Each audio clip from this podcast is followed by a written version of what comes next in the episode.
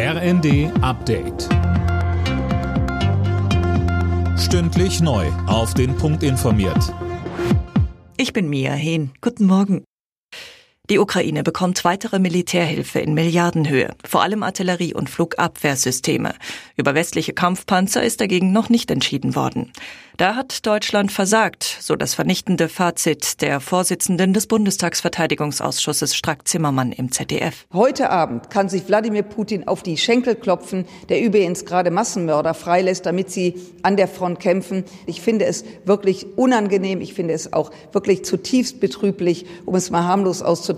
Und ich kann nur sagen, wir werden weiter darum bitten, weiter darauf drängen, nicht um Recht zu haben, sondern um die Ukraine zu unterstützen gegen wirklich ein brutales Russland. Vor dem Hintergrund des Ukraine-Kriegs fordern Bundeskanzler Scholz und Frankreichs Präsident Macron eine Stärkung der Europäischen Union. Europa müsse souveräner werden, schreiben sie in der FAZ.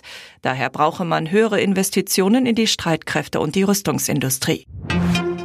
Wer auf ein Paket oder einen Brief wartet, braucht wohl weiter Geduld. Die Gewerkschaft Verdi hat angekündigt, auch heute soll bei der Deutschen Post gestreikt werden. Mehr von Tom Husse.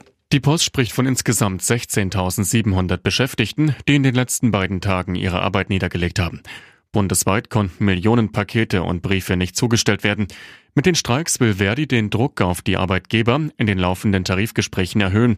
Die zweite Verhandlungsrunde war zuvor gescheitert. Die Gewerkschaft fordert für die Beschäftigten 15 Prozent mehr Geld.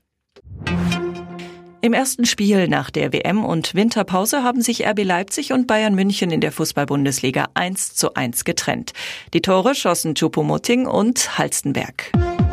Alle Nachrichten auf rnd.de